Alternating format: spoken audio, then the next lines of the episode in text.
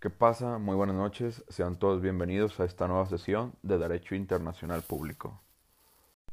En este nuevo segmento les platicaré un poco de los sujetos de Derecho Internacional Público.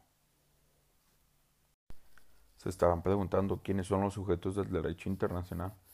Pues bueno, son aquellas entidades que tienen derechos y obligaciones dentro de los ordenamientos jurídicos internacionales.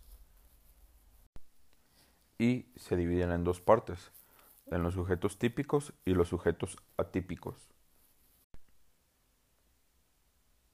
Los primeros vienen siendo los estados soberanos. En muchos lados se les conoce también como los sujetos tradicionales, ya que estos siempre han sido considerados sujetos del derecho internacional. Y dentro de los sujetos atípicos se encuentran las organizaciones internacionales y el individuo, y se llaman así dado a que no eran considerados anteriormente como sujetos de derecho.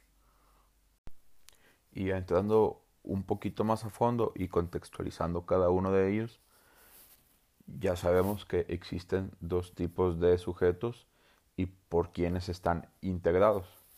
Ahora veremos a los integrantes de dichos sujetos, ¿verdad? Bien, los estados son la sociedad humana establecida en un territorio determinado y está sujeta a un margen jurídico aplicado y sancionado por un poder soberano para la consecución del bien común temporal. Bien. O es una institución jurídico-política compuesta de una población establecida por un territorio. Cabe destacar que lo más importante de los estados es el territorio, puesto a que si no a que si no lo hubiera, pues no existiría pues el estado como tal y el territorio viene siendo aquel elemento que está formado por la corteza, el suelo, el mar y el espacio aéreo de lo que se le considera estado. Viene siendo uno de los elementos como más importantes, porque si no hay esto, pues no hay un Estado como tal.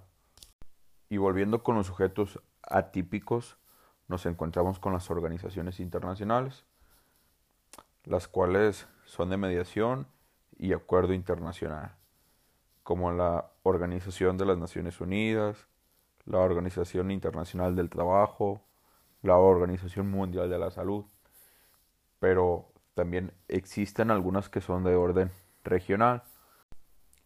Y estas organizaciones de orden regional se les llama así ya que son delimitadas por una cierta área geográfica o una cierta región del mundo, como lo son la Organización de los Estados Americanos, la OEA, la Comunidad Económica Europea o la Liga de los Estados Árabes, entre otras muchas más. Y por último nos encontramos con los sujetos o con las personas físicas internacionales, son de orden pasivo, pues solamente reciben de éste las obligaciones y los derechos. No es como de tanta relevancia como las organizaciones, como, lo, como los estados, porque no son de gran peso, pero sin embargo son tomados en cuenta ya que puede haber conflictos o puede haber situaciones en las que se relacionen las organizaciones internacionales con los individuos internacionales o los estados internacionales y los individuos internacionales. Por eso son tomados en cuenta. Anteriormente no era así, pero ya con este nuevo ordenamiento del derecho internacional ya fueron incluidos dentro de los sujetos. Por eso vienen siendo los sujetos atípicos. Bueno, pues ya ha sido todo por hoy. Espero les haya gustado lo de la sesión del día de hoy.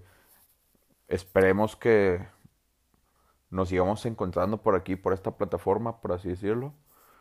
Y pues, sin nada más que por agregar, más que por un simple gracias. Ha sido una de, las experiencias como nuevas dentro de esta modalidad y espero seguirla experimentando y ponerla en práctica más a menudo.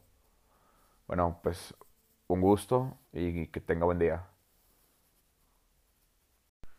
Lo recibe con un cordial saludo su compañero Víctor Sánchez, estudiante de la Universidad Interamericana para el Desarrollo, Campus Unid, esperando que este nuevo tema de la sesión del día de hoy sea de su agrado.